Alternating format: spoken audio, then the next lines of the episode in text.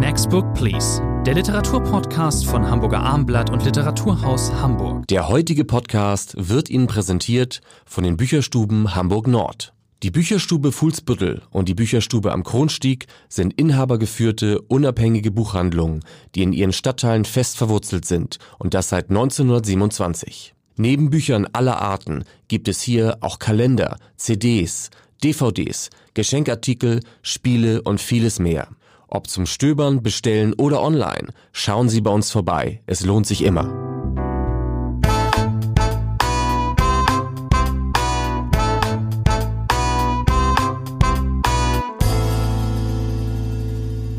Next Book Please, der gemeinsame Literaturpodcast von Literaturhaus Hamburg und Hamburger Abendblatt. Mein Name ist Thomas André. Bei mir ist Literaturhausleiter Rainer Moritz, die zehnte Ausgabe inzwischen. Wir besprechen heute vier Titel in folgender Reihenfolge. Ian McEwans Kakerlake erschienen bei Diogenes. Ali Smiths Herbst Luchterhand. Marike Lükas Reinefels Was man sät erschienen bei Surkamp und Steffen Kopetzkis Propaganda erschienen bei Rowold in Berlin. Fangen wir an mit dem ersten von zweien na, sagen wir mal Brexit-Titeln. Kakerlake von Ian McEwan, das ist die zweite Veröffentlichung McEwans in diesem Jahr. Wir hatten schon den Roman äh, Maschinen wie wir im Frühjahr. Jetzt nun Kakerlake ist eine Novelle, mh, mm, anscheinend eilig geschrieben äh, von dem erklärten Brexit-Gegner McEwan. Titel sagt eigentlich alles. Kakerlake. Hier geht's nicht um die feine Klingel, sondern um saftige Schwerthiebe. Dass äh, da eine gewisse literarische Tiefe mit reinspielen soll, eine gewisse Intertext Intertextualität. Ähm, in diesem Literaturstückchen sieht man schon äh, eben äh, am Beginn, da wacht äh, ein, ein Premierminister auf, äh, der eigentlich im eigentlichen Leben eine Kakerlake ist, im Houses of Parliaments, also gemahnt an Kafkas Verwandlung. Äh, ähm, da klingt auch schon an, äh, eben so dieses äh, groteske, surreale, äh, das für den Autor der Brexit letzten Endes ähm, ähm, ist. Ähm, also ein satirisches Buch. Ähm, wie fanden Sie es denn, Herr Moritz? Sie haben die wichtigsten Stichworte ja schon genannt. Es ist dünn. Es ist ein Schnellschuss. Äh, Diogenes hatte das auch nicht angekündigt. Also die deutsche Ausgabe erscheint jetzt auch ganz frisch zusammen, quasi mit der englischen äh, Ausgabe. Äh, es fängt natürlich pointiert an. Kafka die Verwandlung, äh, die Messlatte wird hochgehängt. Mit Kafka hat dieser Text nun gar nichts zu tun. Es ist schon sehr gewollt. Mit Kafka hat es gar nichts zu tun. Die Grundidee ist dieser Scherz, Sie haben ihn gerade referiert, äh, der eine Kakerlake verwandelt sich, wie es heißt, in eine ungeheure Kreatur. Und die ungeheure Kreatur ist eben ein Mensch, ist hier der Premierminister. Mit rotblondem Haar. Mit rotblondem Haar. Also alle äh, Anspielungen auf Gegenwart sind gewollt natürlich äh, von Ian McEwan. Das ist äh, Satire, das soll Satire sein. Natürlich tritt dann auch ein amerikanischer Präsident auf, der den schönen Namen Tapper heißt, Archie Tapper. Äh, der tut das, was der real existierende amerikanische Präsident auch tut. Er twittert, er findet äh, den englischen Premier toll. Äh, zu differenzierendem Urteil ist dieser Präsident aus den USA auch nicht fähig. Und es geht natürlich um den Brexit aus und es geht um das Umschiffen des Parlaments. Es geht, und da hat sich sich Ian McEwan wirklich was einfallen lassen, wenn man so will. Reversalismus heißt die Theorie. Das heißt, das ist der umgekehrte Geldfluss. Das soll England von allen Ländern unterscheiden. Das heißt, also ich verkürze das jetzt mal, wenn ich zur Arbeit gehe, dann bekomme ich nicht äh, bekomme ich äh, Lohn nicht von meinem Arbeitgeber, ich gebe diesem Geld. Wenn ich im Hotel Ritz wohne, dann werfen die mir noch Geld hinterher, weil ich dort so wunderbar den Umsatz angetrieben habe. Und wenn ich ähm, Waren importiere, dann zahle ich nicht dafür, sondern ich bekomme Geld dafür. Eine reichlich bekloppte Idee, die glaube ich. Ähm, Niemand will das, nur die Briten wollen das. Das genau. passt natürlich zur gegenwärtigen Regierung. Alle sind dagegen. Es gibt auch die deutsche Kanzlerin, hat einen kurzen Gastspielauftritt äh, gegen Ende, nicht nur der amerikanische Präsident. Prozent. Äh, die französische Politik spielt eine wichtige. Keiner kann mit diesem Reversalismus, der anscheinend auf Adam Smith vielleicht sogar zurückgeht, genau. so etwas anfangen diese Merkel-Begegnung, die äh, Frau Merkel fragt äh, äh, den Mr. Johnson dann einfach nur, warum? Warum? Warum macht ihr das? Und er antwortet einfach nur, weil. Das ist die kürzeste Form, etwas zu begründen. Also man hat viele kleine äh, nette Ideen, will ich es mal nennen, die Ian McEwan hier einbaut. Äh, das ist manchmal originell. Es ist alles, was die Tagespolitik, was das Tagesgeschehen hat, natürlich eingebaut. Selbstverständlich auch eine MeToo-Attacke, wenn Sie so wollen. Der Außenminister, der ein Feind ist vom Ministerpräsidenten mhm. Sams, der soll äh, wegbuxiert werden, soll symbolisch getötet werden. Wie macht man das heutzutage? Natürlich, indem eine andere Ministerin behauptet, sie sei behelligt, belästigt worden und dann erscheint ein großer Artikel auch noch im liberalen Guardian und dann scheint dieser Mann zumindest äh, zerstört zu sein. Es ist satirisch, man soll lachen, es gibt einige Knall- und eben Lacheffekte. Trotzdem ist das schon ein Stück weit auch mit heißem Herzen geschrieben, weil eben alles ähm, sozusagen aufs Tapet kommt, was, was man kritisieren möchte. In dem Fall am spezifisch ähm, britischen Verhalten, am Verhalten britischer Politiker. Die sind ja alle äh, relativ skrupellos. Es wird ähm, an die Emotionen des Volkes äh, appelliert. Man setzt billige Schlüsselreize. Sie sagten schon, der US-Präsident kommt vor, der übrigens auch sein genuines allererstes Interesse ist ähm, äh, die Vermehrung äh, der eigenen, des eigenen äh, Geldes. Deswegen ist er auch kurz daran interessiert. Ja, Rivalismus kriege ich auch selbst Geld für, ich als Präsident. Alles ganz wunderbar. Das ist alles voll auf die Zwölf, um es mal klar zu sagen. Das ist überhaupt nicht subtil. Das, ja, man muss schon teilweise schmunzeln und dennoch, das ist natürlich keine, das ist eine kleine Spielerei mit auch einem Schuss House of Cards, Machtgier noch. Ich finde die Haltung, natürlich ähm, sagt man das als Kontinentaleuropäer, äh, diese ehrliche Wut des Autors, das ist eine respektable Haltung, ähm, aber neue Einsichten gewinnt man natürlich ist, überhaupt nicht. Es ist auch auf Buchlänge natürlich hochgebläht. Es sind jetzt großzügig gesetzt so um die 130 Seiten mit vielen Leerseiten, auch wenn die Kapitel anfangen, zwei Seiten davor, zwei Seiten danach, auf denen nichts steht. So, das heißt, ja. der deutsche Verlag hat sich auch angestrengt, das auf Buchform zu trimmen. Nein, es ist ein kleiner Essay, der jetzt in eine literarische Idee verwandelt worden ist, die Kakerlake, die an die Regierung äh, kommt. Äh, Sie haben es gesagt, da sind einige amüsante Szenen drin. Äh, da fühlt man sich bestätigt, wenn man Großbritannien und äh, den Premierminister Johnson blöd findet, findet man diese Erzählung gut. Das ist also eine solche Wiedererkennungsgeschichte. Das ist für Literatur natürlich zu wenig. Als solche sollte man den Text auch vielleicht nicht behandeln. Punktzahl, was geben Sie? Vier. Vier von zehn Punkten, da ziehe ich mit. Das war Ian McEwans Kakerlake, kleine Spielerei. Jetzt kommen wir zu einem ernsthaften Roman, Ali Smiths Herbst. Das ist der Anfang einer Tetralogie, der sogenannte Jahreszeitenzyklus. Ähm, Ali Smith ist eine Schottin, 1962 geboren, gehört nach der Meinung ähm, vieler zu den großen britischen Autorinnen. Mhm. Es ist, sage ich an dieser Stelle gleich, meine erste Lektüre eines äh, Smiths-Werkes. Ich war ganz, äh, ganz angetan. Das Jahreszeitenquartett ähm, ist in England, in, in, der englischen Originalsprache, sind schon drei Bände erschienen. Der letzte Summer ist für den kommenden Sommer annonciert. Jetzt also Herbst, der erste auf Deutsch. Dieses Jahreszeitenquartett wird ähm, manchmal ähm, auch als, oder meistens eigentlich mal ausdrücklich, mal beiläufig als Literarisierung des Brexits bezeichnet. Da sind wir jetzt also wieder bei McEwan. Mhm.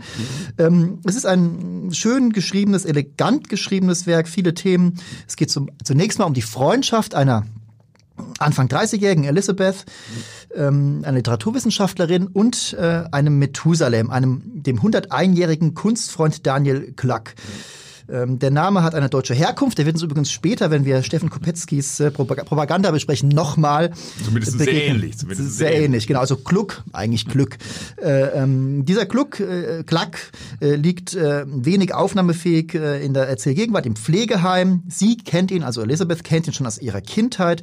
Da war er Nachbar, viel mehr aber noch eine Art Vaterersatz und insbesondere Kulturvermittler. Was liest du gerade? Diese schöne Frage hat er immer wieder gestellt, auch später noch, als sie schon ähm, erwachsen ist. Es ist, glaube ich, muss man das dazu sagen, Sie haben es angedeutet, ein merkwürdiges Buch. Natürlich auch. Es ist ein eigenwillig geschriebenes Sehr Buch. Eigenwillig, ja. Es ist 2016 zuerst erschienen. Also wenn man sagt, der erste Brexit-Roman, äh, muss man ergänzen, das war das erste Referendum, äh, das Referendum, was stattgefunden hat. Äh, das erste, sagen, erste wäre schön. Äh, Entschuldigung, das, das, ich da, glaube immer noch, dass es ein zweites ja, geben wird, aber nicht. das Referendum sozusagen, so ist es korrekt. Äh, andere sagen, A.L. Kennedy habe den ersten äh, Roman darüber mhm. schon vor dem Referendum. Das ist, glaube ich, relativ egal, weil eine so entscheidende Rolle spielt der Brexit in in diesem Roman nicht ganz anders als bei Ian McEwan, äh, sondern es geht hier, Sie haben es äh, die Koordinaten des Romans genannt, es geht um diese eigenwillige Beziehung, die bis in die Kindheit zurückgeht. Elizabeth, das war der Nachbar, dieser Daniel Gluck, zu dem ist sie immer gegangen. Ihre Mutter war immer dagegen, ja, ist der nicht schwul, hat er vielleicht andere äh, Absichten, warum bist du mit einem so alten Mann befreundet, was soll das?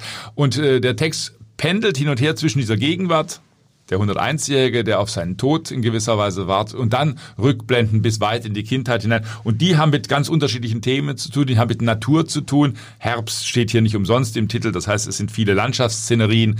Es geht natürlich um das Vergehen der Zeit, das ist ein großes Thema bei Alice Smith. Und es geht, und das war für mich sehr interessant, weil ich habe auch viel gelernt in diesem Buch, um Popkultur, um Ikonen. Ging mir ganz genauso. Popkultur. Äh, Pauline Boaty, eine Pop-Art-Künstlerin, die erst in, jetzt wieder entdeckt worden ist, lange, lange nach ihrem Tod mit 28 tragisch äh, gestorben. Und deren Werk, die einzige Pop-Art-Künstlerin äh, Großbritanniens in gewisser Weise, die wird entdeckt, weil mit der beschäftigt sich Daniel Gluck. Und dann kommt noch eine andere Ikone, die man aus der politischen Szene vielleicht noch dunkle in Erinnerung hat, Christine Keeler. Das war ein Model, die gleich zwei Affären hatte, die sogenannte Profumo-Affäre. Ja. Für Historiker ist das noch geläufig, als sie eben Affären mit einem Briten und einem äh, Russen gleichzeitig hatte. Ein Riesenskandal in den 60ern. Und Pauline Boaty hat eben jene Christine Kieler, von der es ein berühmtes Foto gibt, auf einem Arne Jacobsen Stuhl sitzend. Das wiederum ist Teil eines Kunstwerkes von Pauline Boaty. Sie hat das quasi als Bestandteil in ein Werk hineingezogen. Also eine Auseinandersetzung mit britischer Kultur, mit britischer Gesellschaft, die weit zurückgeht eben in die 60er Jahre hinein und dadurch diesem Text natürlich eine ganz andere Tiefe gibt, als wir es bei Ian McEwan hatten. Da war Großbritannien eben ähm, sozusagen auch progressiv und, und ähm, weltoffen, so lese ich das ein bisschen. Sie sagten eben, ähm, dass der Brexit, ähm, der schwingt mit. Das ist ein meandernder Text, der wissen, da gibt es so diese tiefen Grundierung. Er taucht ab und zu wieder auf, auch ähm, sozusagen bildlich ähm, von ähm, Daniel Klack, von dem eigentlich nicht klar wird, was macht er eigentlich. Es das heißt einmal, er kannte den frühen Bob Dylan, er trat, in Erschei er trat selbst in Erscheinung als Songwriter eines Pop-Hits, den immer noch manche kennen. Und einmal heißt es schlicht, das sagt die Mutter von Elizabeth, na, er ist Europäer. Und dann kann man natürlich sagen, dieser Mann liegt äh, im Sterben mutmaßlich, er ist in seine allerletzte Lebensrunde eingebogen. Der Mann ist eine Allegorie für Europa. Das kann man durchaus so lesen. Ähm, es taucht später also es wird auch in die Vergangenheit dieses Mannes eingetaucht. Der stammt, äh, so habe ich das, ich glaube, aus dem deutschen oder zumindest deutschsprachigen. Judentum. Es gibt Aufblendungen der Vergangenheit. Da ist er mit seiner Schwester, ist er dann auf einer Zugfahrt ähm, und wird dort mit dem Rassenwahn der Nazis, äh, der Deutschen äh, ähm, konfrontiert. Ähm, nicht direkt im Anschluss, aber später geht es dann eben aber auch um die Xenophobie äh, der, der Briten, diese xenophobische Stimmung im Zuge des, ähm, des äh, Brexits.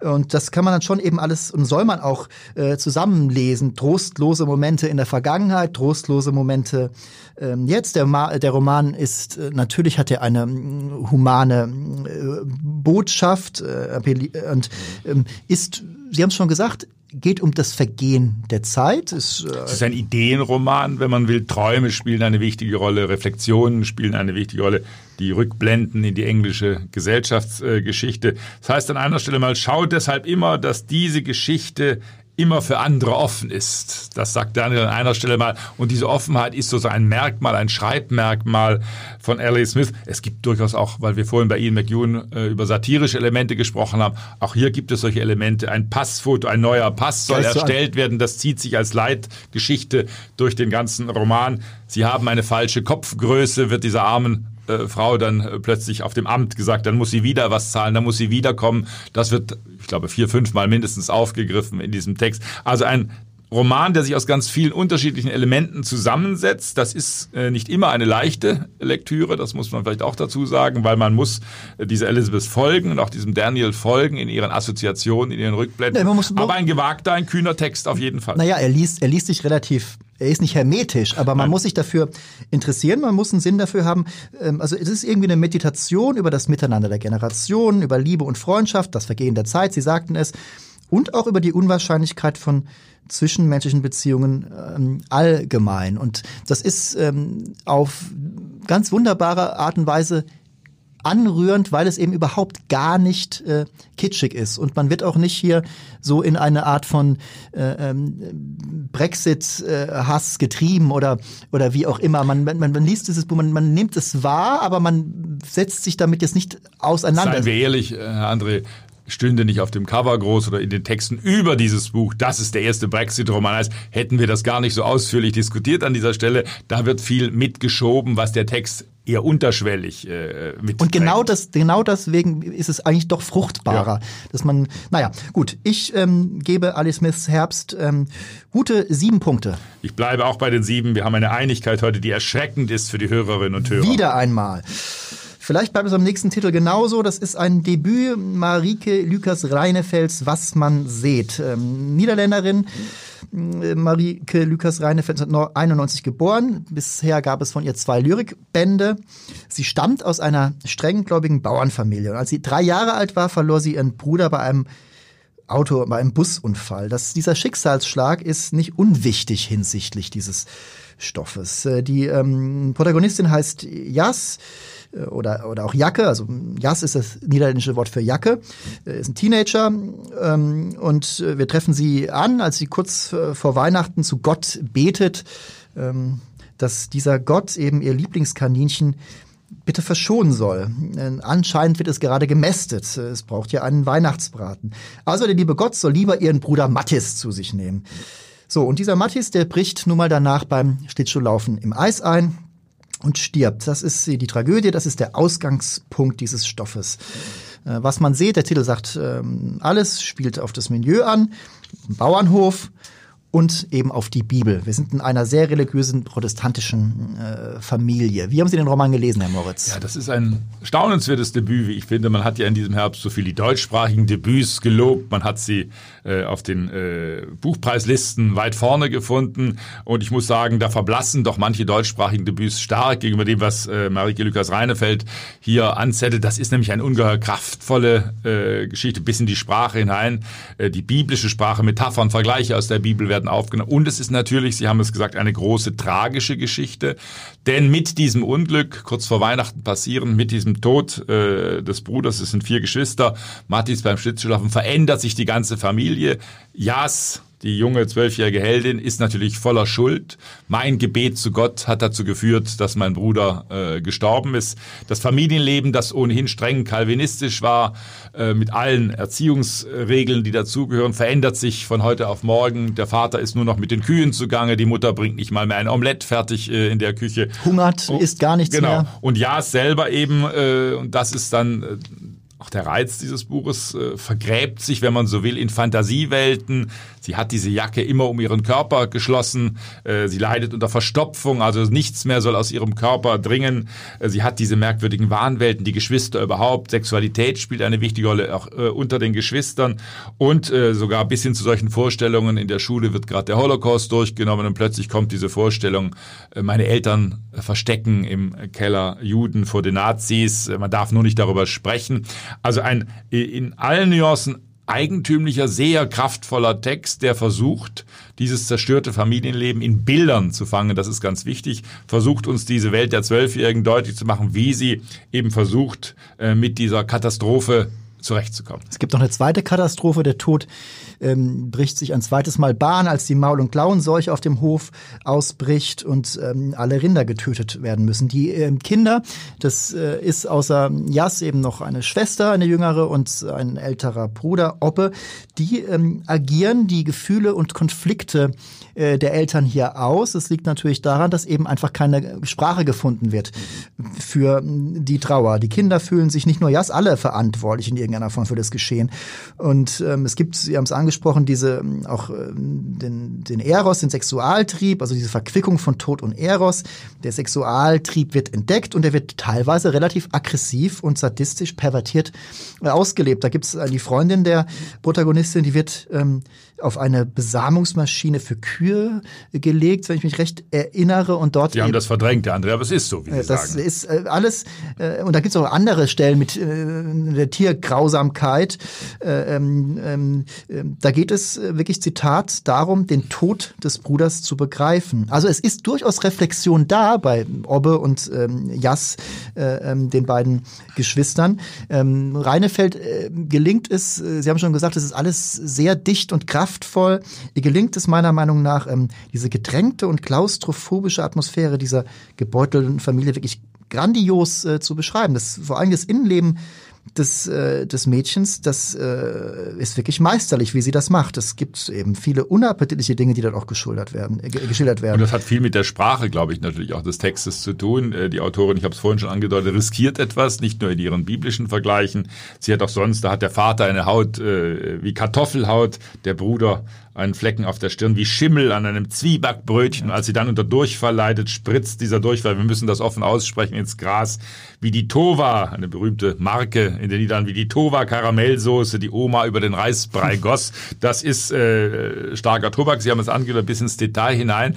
Aber es passt natürlich sehr gut zu dem, was hier erzählt werden soll, zu dieser dramatischen Geschichte, die uns reinfällt, zu diesem Gefühlschaos im Totenhaus gewissermaßen, was sie uns da nahebringen will. Und dafür hat sie eine äh, kühne, manchmal vielleicht etwas überdrehte Sprache gefunden, die aber trotzdem sehr gut dazu passt. Aber dieses Überdrehte zum Beispiel, das ist mir auch aufgefallen, aber das schreibe ich dann eben dieser Überhitztheit der ganzen ja. Atmosphäre, der Atmosphäre. Das sind, das ist ein Teenager-Mädchen, die, das kann nicht sozusagen die Gedanken voneinander scheiden. Sie findet keine Ordnung der Gedanken, obwohl, wie ich sagte, eine gewisse Reflexion ähm, da ist. Ich finde, ähm, es gibt ähm, manche ähm, auch Autobiografie, autobiografisches wird damit reinfließen. Auch ähm, sie hat die Autorin hat in einem Interview gesagt, sie sei drei Jahre alt gewesen, als ihr eigener Bruder starb. Also das ist eine andere Erfahrungs ähm, Hintergrund dann letzten Endes doch. Aber also an einer Stelle zum Beispiel äh, ähm, resoniert die, ähm, die Ich-Erzählerin Jas darüber, dass sie ja am 20.04. geboren ist, an Hitlers Geburtstag. Das wiederum stimmt mit mhm. der Autorin überein. Die ist am 20.04.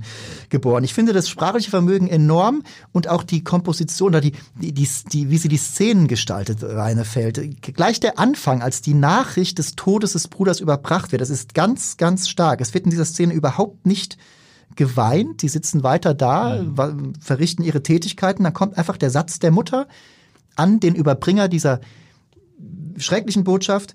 Sie sagt einfach nur, Nein, nein, nein. Er läuft Schlittschuh und kommt bald zurück. Das nicht und das Schlimme für diese kalvinistische Familie ist natürlich, äh, wie geht man mit Gott um nach diesem Ereignis? Man geht sehr schnell wieder in den Gottesdienst. Man zeigt sich, dass ja keiner auf den Gedanken kommen könnte, wir machen Gott dafür verantwortlich, äh, dass er womöglich Schuld haben könnte am äh, Tod des Kindes Mattis. Das darf nicht sein. Also diese Auseinandersetzung, dieses Ringen mit dem eigenen Glauben spielt natürlich auch eine wichtige Rolle. Und dann gibt es noch diesen Blick äh, auf eine andere Seite, wie es im Text mehrfach heißt, also die Hoffnung, allem zu entfliehen, so eine Art utopisches äh, Land jenseits des Bauernhofes, jenseits dieser familiären Katastrophen. Dorthin könnte man vielleicht gelangen. Es ist eine bedrückende Kindheit, die geschildert wird, eine zerstörte Familie, Kinder allein gelassen mit ihrer Trauer, auch Verlustangst. Wir haben es den, äh, den Bruder verloren, verlieren wir auch unsere Eltern. Äh, diese, auf diese Idee kann man kommen, wenn man sieht, dass die Mutter ja quasi körper, rein körperlich schon fast verschwindet. Sie nimmt immer mehr ab. Ähm, das ist ein, für mich wirklich ein großer Roman, ein wirklich sehr, sehr, sehr starkes äh, Debüt mit einem Schluss, der ist so gewaltig und schmerzvoll wie der ganze Rest. Das ähm, erzählen wir hier natürlich nicht, was es da genau geht. Ähm, unglaublich dicht und extrem, eine wirklich intensive Leseerfahrung.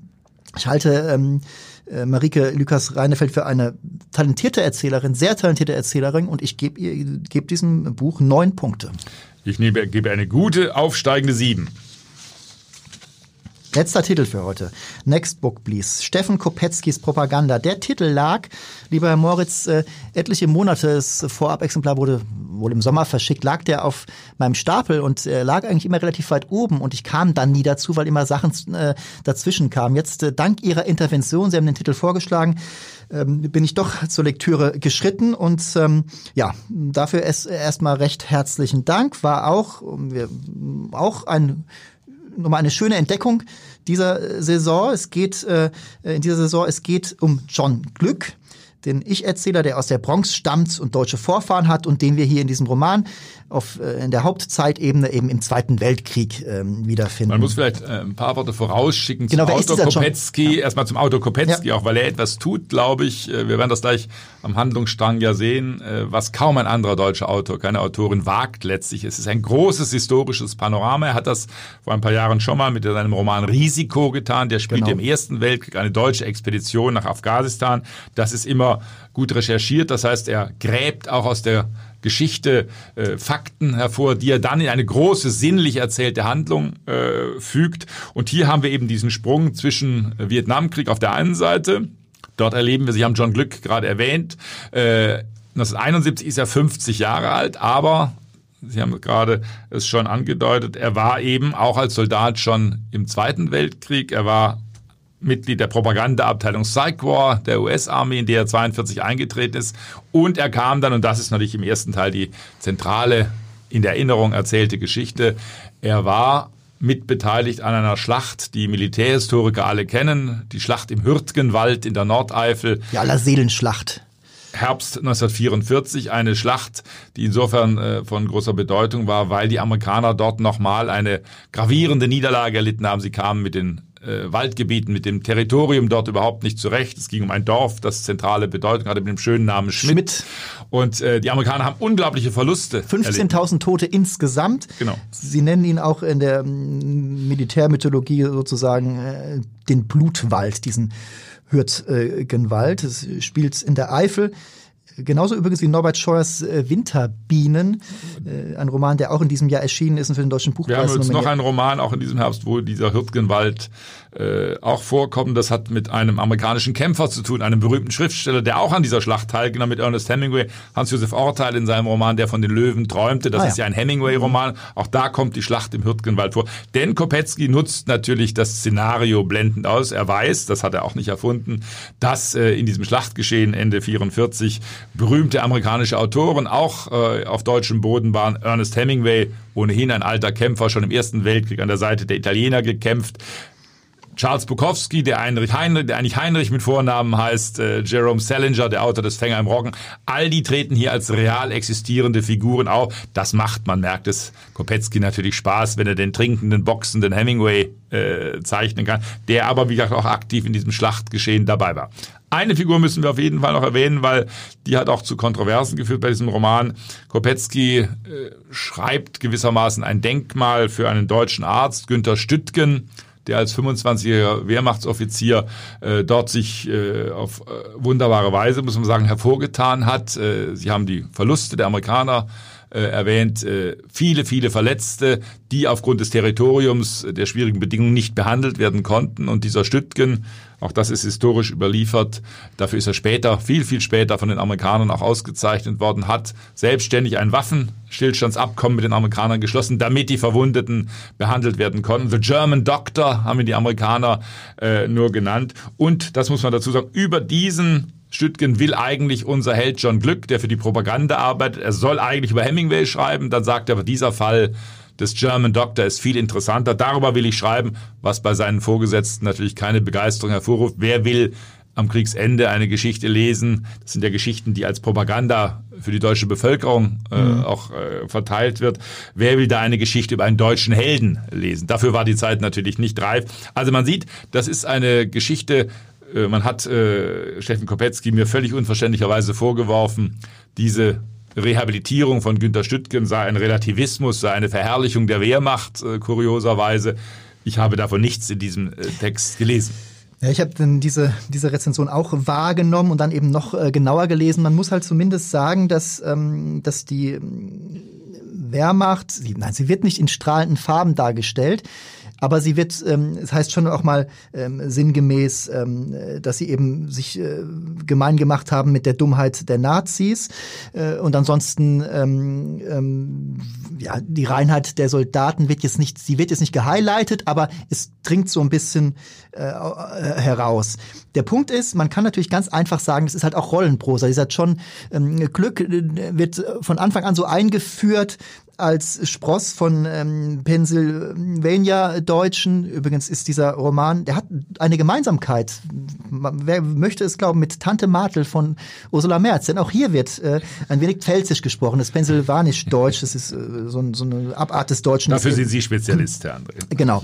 Äh, viele Gemeinsamkeiten mit dem, mit dem Kurpfälzischen. Wie auch immer. Ähm, dieser John Glück ist äh, eben fasziniert von dem Land seiner Ahnen. So wird er eingeführt. Und das, das äh, trübt nicht seinen Blick. Er sagt ganz klar, ich bin hier ähm, für äh, das Land, das man den Leuchtturm der Freiheit nennt. Wir wollen die Deutschen von den Nazis befreien. Das ist mein Ziel auch. Und trotzdem sieht er die Deutschen natürlich anders äh, als äh, vielleicht andere Amerikaner. Wir müssen, glaube ich, auf die eigentliche Pointe des Romans noch zurückkommen. Das ist der eine große Strang. Äh, da fährt Kopetzky alles auf, was ein großer Erzähler äh, kann. Wie gesagt, Äh, man könnte mir nicht viele andere deutsche Autoren nennen, die Ähnliches tun wie Steffen Kopetzky. Aber der Roman, ich habe es vorhin schon mal angesprochen, wir sind ja mehr 71, wir sind nach dem Vietnamkrieg.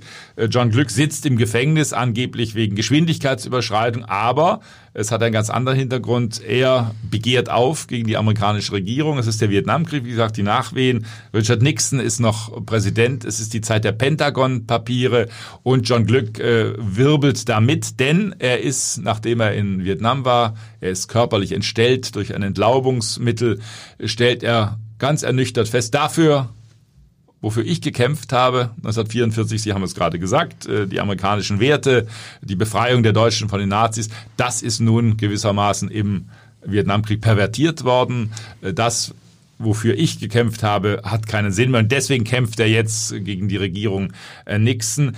Und das ist natürlich ein Coup, den Kopetzky da gelandet hat. Diese nach 25 Jahren ist von dem Amerika, das John Glück, der Mann der Propaganda, geschwärmt hat, nichts mehr übrig geblieben. Es fällt in diesem Roman nicht einmal der Name Donald Trump, aber man kommt natürlich als Leser gar nicht umhin, diese Geschichte fortzuschreiben, wenn hier von pervertierten amerikanischen Werten die Rede ist. Natürlich diese Geschichte auch auf unsere Gegenwart äh, zu übertragen. Was ist daraus geworden? Wie gesagt, das wird nicht einmal direkt angedeutet, aber das gehört zur Lesart dieses Romans dazu.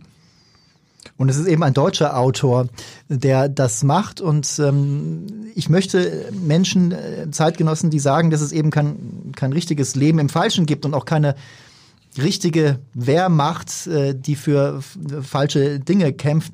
Das möchte, damit soll ich mit den äh, Kommentatoren möchte ich auch nicht zu kritisch um, umgehen. Dennoch habe ich das Buch eben ein bisschen äh, ähm, anders, anders gelesen. Mir ist das nicht so übel aufgestoßen und Ihnen ging es ja genauso. Also ich möchte da nicht unbedingt Revanchismus. Nein, ich, find, ich finde das an den Haaren herbeigezogen. Es ist nun mal eine Schlacht, das muss man ganz klar sagen. Ich habe mit einem Kollegen darüber gesprochen und der sagte ganz nüchtern, ja, in dieser Hürtgenwald-Schlacht war die Wehrmacht, äh, die deutsche Armee eben viel besser als die amerikanische. Das wird hier geschildert, hatten, das gehört zu dieser ja, historischen ja, Wahrheit einfach, dazu. Sie hatten einfach den Heimvorteil. Übrigens genau. wird, wurde ja immer wieder geschildert und da muss man gar nicht fasziniert. Ich persönlich habe kein Febel für die, Wehr, für die Wehrmacht. Man muss aber gar nicht davon fasziniert sein, um zu wissen, dass Hitlers Armee nun mal leider in vielerlei Hinsicht sehr effizient, sehr, leider sehr effizient äh, war und äh, ja und auch nur mit äh, besiegt werden konnte.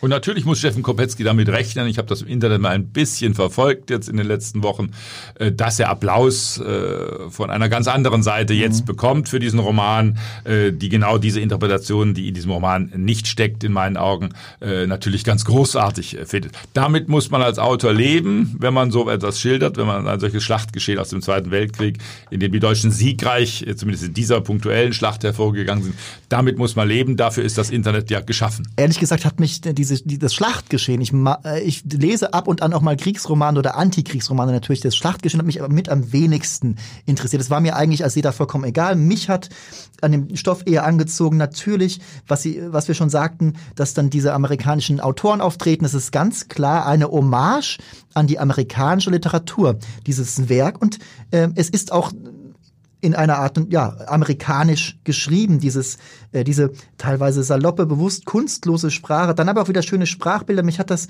dieses vom Emplotment her, vom Stil her, das so ein bisschen an Pünchen erinnert, äh, also mit Mythen, mit Fakten zu arbeiten. Auch manchmal äh, kann ich mir das auch filmisch vorstellen, vielleicht das könnte ein schöner Tarantino-Film sein. Noch ein bisschen übertreter dann mhm. natürlich, ein bisschen überspitzter an mancher Ich glaube, man Stellen. kann schlichtweg froh sein. Äh, wir sind ja immer dankbar, wenn die deutsche Literatur ein breites Spektrum hat äh, von ganz unterschiedlichen Tönen und Stimmen.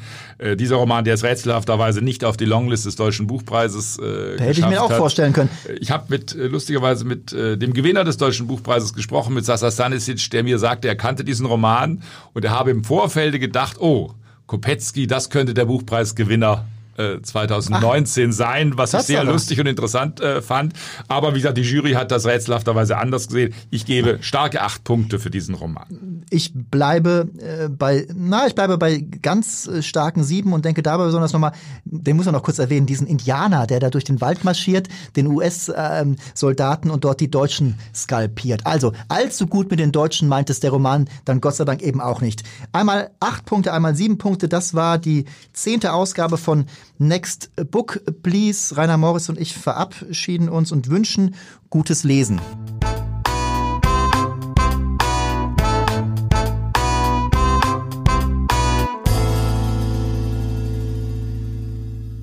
Weitere Podcasts vom Hamburger Abendblatt finden Sie auf abendblatt.de slash podcast.